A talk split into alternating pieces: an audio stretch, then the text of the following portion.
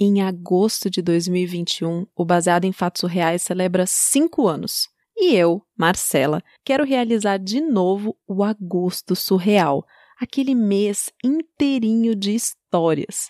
Porque, afinal de contas, em 2020 foi tão gostoso. Vários ouvintes comentando que ouvir os casos e participar das lives trazia um conforto nessa loucura toda surreal que a gente está vivendo.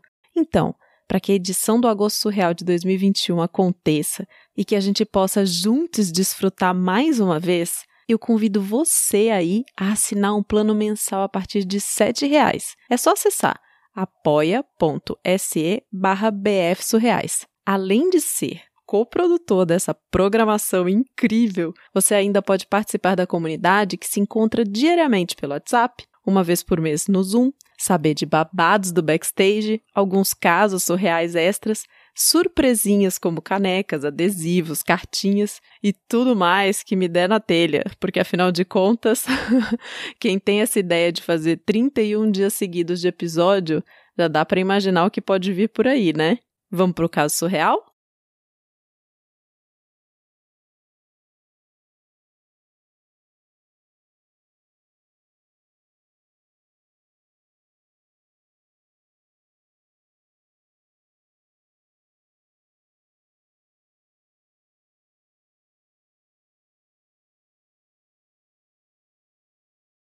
Cara, deixa eu te contar essa história. Eu gosto de dizer que essa história é a história do dia que eu peguei o ônibus errado. Hum. Quando a gente escuta algo assim, a gente acha que é uma história, né, que não vai trazer muitos elementos, né? Pô, o que que tem pegar um ônibus errado, sabe? Mas já faz um tempo, eu tinha começado a trabalhar numa empresa e no início do tempo que eu comecei a trabalhar lá, eu ia de ônibus, porque era muito de boa ir de ônibus para lá, sabe? Era, era um caminho gostoso de percorrer de ônibus, chegava rápido, não era nada assim, e também não dava para ir a pé, então de ônibus era muito mais tranquilo. Uhum. E eu me lembro que a gente precisava ficar muito prestando muita atenção no ônibus, assim, porque eram aqueles ônibus que tinha a linha em formato de número que fica bem facinho da gente confundir o ônibus que só aparece o número da linha, né? Sem prestar atenção em outros elementos. Uhum. E aí um dia eu peguei o ônibus errado, sabe? Era tipo, sei lá, 88.1 o que eu pegava e eu peguei o 88.2. Sei, sei. Nossa, eu tenho eu tenho uma coisa também, tipo, quando muda só a letra, assim, 8, 807P, 807M. E às vezes você não consegue ler direito né? Tipo, você vê só o 807 da velocidade que o ônibus está vindo, você estende o braço, dá o sinal, quando você vê, você pegou o ônibus errado. Ai, dá muita raiva isso. Nossa. Nossa, pois é. E, assim, o pior é que, como eram números muito parecidos, então, né, é de se entender aí, é de se concluir que provavelmente eles passavam por lugares parecidos. Pelo menos essa é a lógica, né? É o que a gente espera, né? É o que a gente espera. Só que a primeira parte estava certa, a segunda não, né? Ele passou pelo mesmo caminho de sempre e de repente ele virou. Aí eu falei, Ai. opa. Só que, tipo, eu tava lá, assim, sabe quando você tá no ônibus que você não fica prestando, assim, tanta atenção e aí quando você vê o ônibus já mudou a direção e você não sabe onde é que desce, você. Cara, a gente fica totalmente perdida, né? Sim. E, sim. E eu tava assim, tava lá olhando e eu falei, cara, eu nem sei para onde tá indo esse ônibus agora. É, porque quando o ônibus dá essa virada aí que você falou, que é a hora que você percebe que você pegou o ônibus errado, apesar da gente fazer aquele caminho às vezes com muita frequência, basta dar uma virada, sair da rota que a gente já não sabe mais onde tá, né? Pois é, aí na hora que ele saiu da rota, bateu aquele desespero, né? E o que, que a gente faz nessa hora? Claro, vai lá no motorista. Pobre coitado do motorista, né? Aí eu, assim, foi todo mundo saindo, saindo, e aí eu fui lá conversar com o motorista e falei: olha, então, eu peguei o ônibus errado. Ah, você sabia que você tinha pego o ônibus errado nessa hora já? Eu meio que me dei conta também que eu tinha pego o ônibus errado, porque eu cheguei pro motorista e falei. Esse ônibus tá indo pro caminho errado ou eu peguei errado? Esse aqui é 88.1? aí ele, não, é 88.2. Aí eu, ah, tá, até aí tudo bem, né? ele viu que eu tava meio desesperada, aí ele falou: "Olha, não tem problema, a gente vai lá pro final, vai lá pro terminal, e lá no terminal você pega o 88.1. Só que ao invés de você fazer o caminho que você faz saindo de onde você estava saindo, você vai fazer o caminho invertido. Aí eu pensei, pô, então ah. não é ah. longe assim, sabe? É tipo o caminho de volta, né? Tá. Aí eu falei, ah, não, tudo bem. Se tem como fazer isso, eu vou fazer. Aí eu fui, desci do ônibus, era um terminal. E aí eu fui, e aí eu vi lá, né, o 88.1 e falei, ah, olha aí você, né? Peguei o ônibus lá, como todo terminal, sempre entram ali algumas pessoas, né? Bem uhum. menos do que uma rodoviária ou num ponto de ônibus comum. E no, no caso do ônibus, estava eu, tinha uma senhorinha, um cara e o motorista. Praticamente tá. ninguém, né, no ônibus. E aí a senhorinha sentou lá na frente, Aí o motorista tá lá dirigindo. Aí, como eu meio que fiz o cálculo ali do caminho da volta, eu estimei que ia demorar, assim, sei lá, uns 5 minutos para eu voltar do terminal até o meu trabalho. Ah, não tava tão longe, então. É, é aquele, não tá tão longe para ir de ônibus, mas também não tá tão perto para ir a pé, sabe? Sei, sei, sei. E aí, eu, o que que eu fiz? Eu sentei no corredor para ficar mais fácil de eu sair, sabe? Porque não ia demorar muito, enfim podia escolher o lugar que eu quisesse. Aí eu sentei no corredor e fiquei lá esperando, né? E aí que eu observei, o motorista tava lá, a senhorinha sentou lá na frente, nas cadeiras especiais, né? Nas cadeiras destinadas para o público de terceira idade, e o cara ficou em pé. Aí eu achei meio estranho, mas tipo, ah, vai que ele já vai descer também, né? Uhum. Então, comecei a olhar lá para fora e tal, o ônibus saiu e eu tô lá olhando e tal, quando eu vejo o cara se aproxima de mim, assim, e aí ele virado de costas pro motorista, assim, como se ele tivesse meio de frente para mim, olhando para janelas e tal.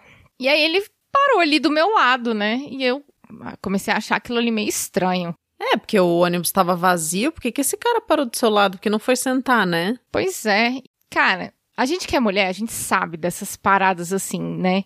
O ônibus começa a se mexer, principalmente quando o ônibus tá lotado ou o metrô tá lotado. Aí o pessoal meio que se aproveita. Do embalo. É, se aproveita daquela multidão, né? Pra ficar se esfregando na gente. E ali eu fiquei assim, tipo, não, é sério, o ônibus está vazio. Tem só eu, a senhorinha e o motorista. E esse cara tá aqui encostando o, sei lá, o pênis dele aqui no meu ombro, sabe? Aí eu fui, Ai. sei lá, foi dando uma parada, assim, que eu falei, não, é sério que isso tá acontecendo comigo, não é possível. Eu, tipo, eu só peguei o ônibus errado, eu só queria ir trabalhar, sabe? E nisso, eu, eu fiquei pensando, né, cara, por que, que eu tô passando por isso, sabe? Por que que isso tá acontecendo comigo? Eu tô aqui de boa e o cara vem aqui se esfregar em mim, como se não tivesse nada para fazer. E eu fiquei nessa mistura, assim, de raiva, indignação e incompreensão. Sim. E assim, tinha algumas janelas fechadas, e aí eu ficava meio que tentando ver quem era ele, porque, tipo, quando a gente tá sentado e tem uma pessoa em pé, a gente às vezes não consegue olhar, mas ao mesmo tempo tinha aquela mistura de tô envergonhada dessa situação, sabe? Mas eu queria olhar para ele para meio que dar um basta nisso, ou sei lá, olhar pra cara dele assim, ver quem era essa pessoa. Sei. E do tipo, tô olhando para você, você tá vendo o que você tá fazendo, é meio nesse sentido, né? É, e aí, claro, né, o cara tava lá se esfregando em mim e é óbvio que ele ficou excitado, né? Porque é isso, né? É o esperado, né? A pessoa ficar. Ai. E ele começou até a, a se tocar, sabe? Aí, nessa hora.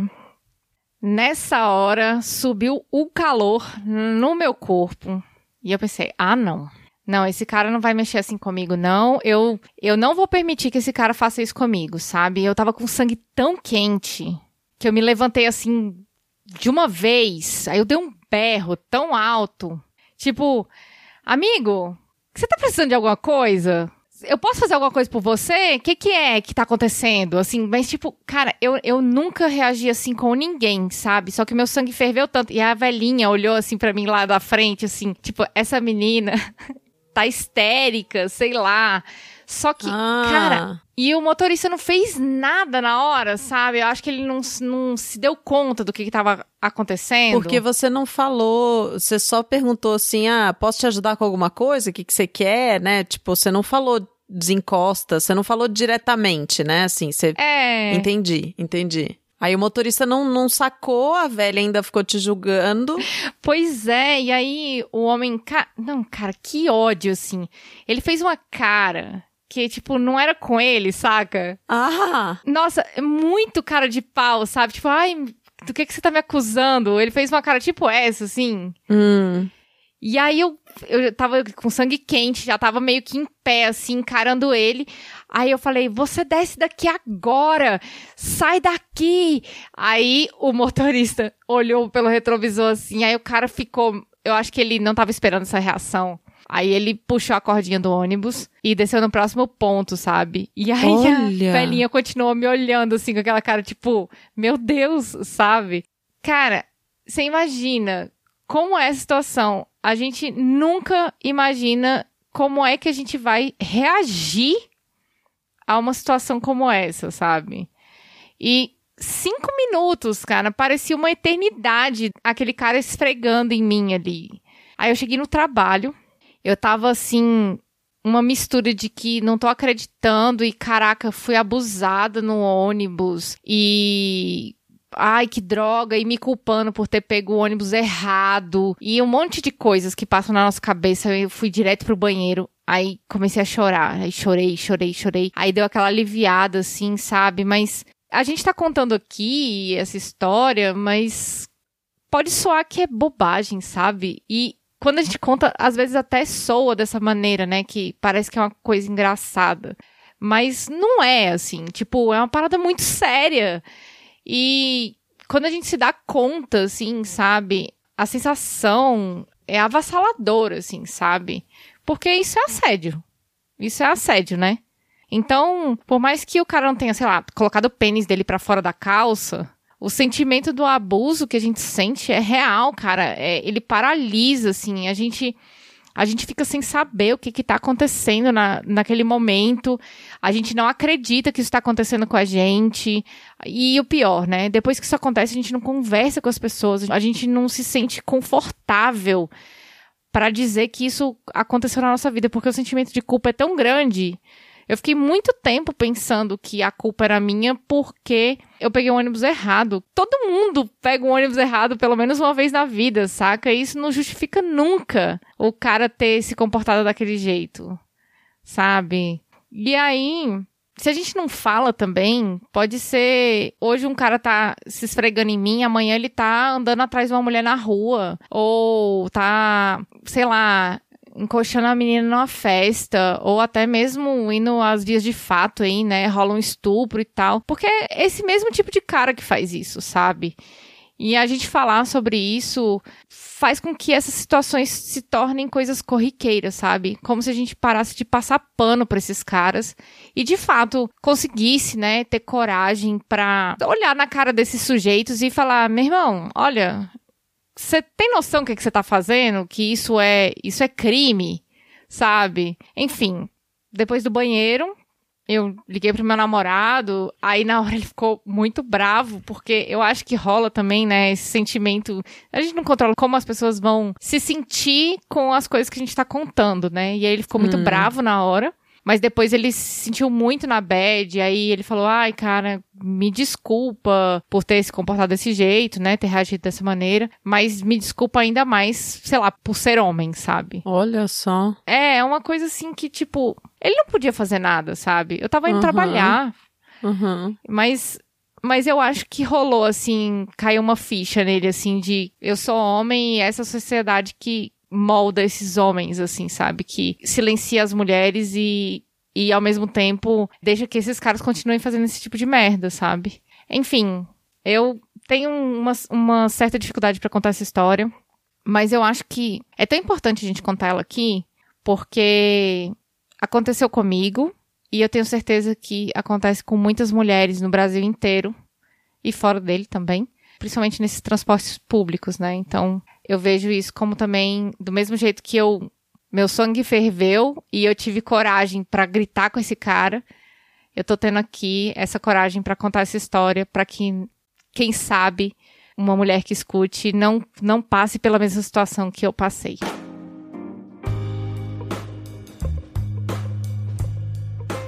Estamos há um tempo para contar essa história, né, Aline? É, eu acho que essa história ela é uma realidade que passa na vida de muita mulher que pega transporte público, sabe? Eu já passei por essa situação, minhas amigas já passaram por essa situação. Eu, eu sei até de histórias de mulheres que carregam até taser por conta de situação como essa, assim, de voltar. Carregam o quê? Taser. O que, que é isso? Uma amiga minha é segurança. E aí ela carrega aquele negócio que dá choque. Ah, tá. É um negocinho, é a maquininha que dá choque. É, tá. chama taser, né? É um imobilizante, né? Uhum. E ela pode usar, né? Porque a profissão dela permite que ela tenha porte de uma. É uma arma, né? Uhum. Uma arma como essa. Mas não é a realidade de muitas mulheres. E, e, ela disse que. Eu me lembro dela contando que ela comprou depois que ela foi abusada no ônibus. Que ela falou: o próximo cara que me abusar no ônibus, eu vou pegar isso aqui e vou dar um choque no pênis dele. Aí eu falei, rapaz, o cara vai pensar umas 50 vezes antes de, de fazer uma merda dessa de novo, sabe? Mas quantas mulheres mudam os seus ônibus, mudam o horário dos seus ônibus, sabe? Mudam a roupa que vão sair de casa, mudam o trajeto que escolhem. Andam mais. Mudam a maneira como elas sorriem, mudam a maneira como elas se relacionam com as amigas porque uma situação de abuso, ela corrói a gente em diversos níveis, né? E chega em vários lugares, assim, muda a maneira como ela se expressa sexualmente com o parceiro dela, com a parceira. Assim, impacta. É uma coisa muito louca a gente viver com medo do que pode acontecer a partir do momento que a gente sai para fora de casa, só pelo fato de que somos mulheres né? E isso não tem a ver com o tamanho da roupa que a gente veste, né? Não tem a ver com cor de pele, não tem a ver com idade, assim, é uma coisa muito louca. E eu acho difícil a gente falar sobre abuso, não é um assunto fácil. Eu até arrisco dizer que não é surreal, né? que é uma coisa que acontece tão corriqueiramente, talvez seja surreal o fato de que a gente ainda tenha medo de pegar um ônibus e isso acontecer com a gente, né? É. De tipo, a gente ainda ter que ficar se preocupando com esse tipo de coisa, assim. E eu lembro que a minha filha já passou por uma situação assim, no ônibus.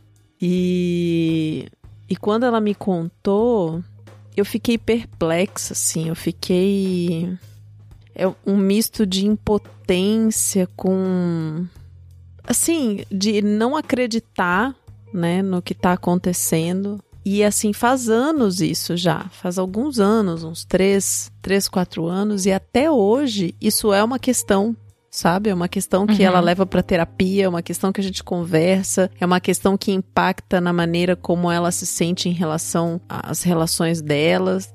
Tipo, é, é puxado pra cacete. Sabe? É. É muito foda, é muito foda. E, e a heroína só pegou um ônibus errado, né? Pois é. Quantas heroínas não pegam o ônibus certo e ainda assim são abusadas? Chega disso, chega disso. Chega. Inclusive, assédio no ônibus é crime. Se você passou por essa situação, você pode avisar o motorista do ônibus que ele é obrigado, por lei, ir até a delegacia.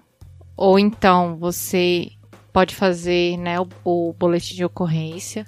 E procure uma rede de apoio para você nesse momento, sabe? Porque às vezes a gente fala, ah, bobagem.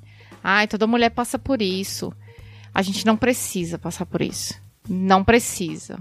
Não precisa. Se você não se sente confortável em conversar com outra pessoa, procure um terapeuta. Se é difícil falar com um terapeuta, procure escrever sobre isso, né? Só de você colocar num papel já te ajuda a processar essa história. É difícil, dói, machuca, mas você vai ver que a cada dia que você colocar para fora, você vai curar um pouquinho dessa ferida e vai se fortalecer e caminhar aí para um lugar melhor. Heroína, muito obrigada por ter compartilhado essa história com a gente. Se você tem uma história para contar e aí qualquer história que aconteceu com você, seja uma história como essa, uma história difícil de ser colocada para fora, seja uma história alegre, seja uma história de medo, o que for da sua vida que seja um caso surreal, manda para o bfsurreais@gmail.com.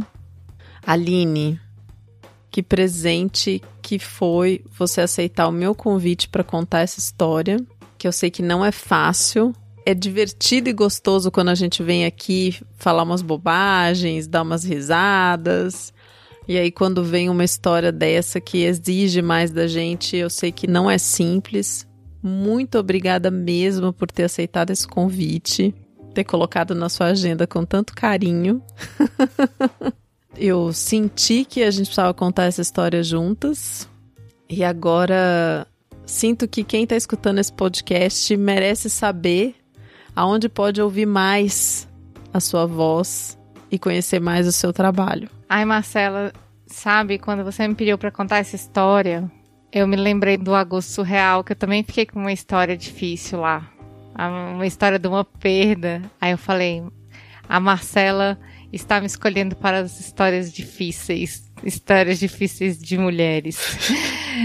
Mas eu acho que essa história também casou bem, não pelo fato de ser uma história difícil, mas também pelo meu lugar como produtora de conteúdo e como advogada, né? Especialista na área de gênero. Uhum. Então, para quem quiser conhecer mais o meu trabalho, eu estou no Olhares Podcast que é um podcast que fala sobre feminismo, sobre lutas de mulheres, espaços de luta e espaços de, de fala de mulheres, respeitando aí o protagonismo dessas mulheres para criar novos olhares sobre essas vivências, né? E aqui o que a gente faz também é uhum. é isso, né? É criar esses olhares para essas vivências das heroínas. É um trabalho de muita força, sabe, Marcela, que vocês fazem aqui. Toda vez que você me chama, eu gosto muito de vir porque é um momento que, que meio que revela uma força a mais, assim. Eu acho que cada narradora que já contou uma história de heroína aqui revelou um pouquinho da sua força, que é representada pela sua voz, né? Pela sua, sua interpretação. Então, muito obrigada. Ai, que lindo! Eu pode me chamar que eu vou, eu arrumo o jeito na agenda. Eu sei que a minha agenda é difícil, mas eu sempre arrumo tem sempre um espacinho pro Baseado em Fatos Surreais, que eu amo demais esse projeto. Um compromisso aqui público de que quando eu te chamar da próxima vez, vai ser pra uma história bem leve, engraçada, pra gente se divertir muito e ficar com dor na barriga de dar risada, tá bom? Certo, combinado. Até o próximo caso surreal.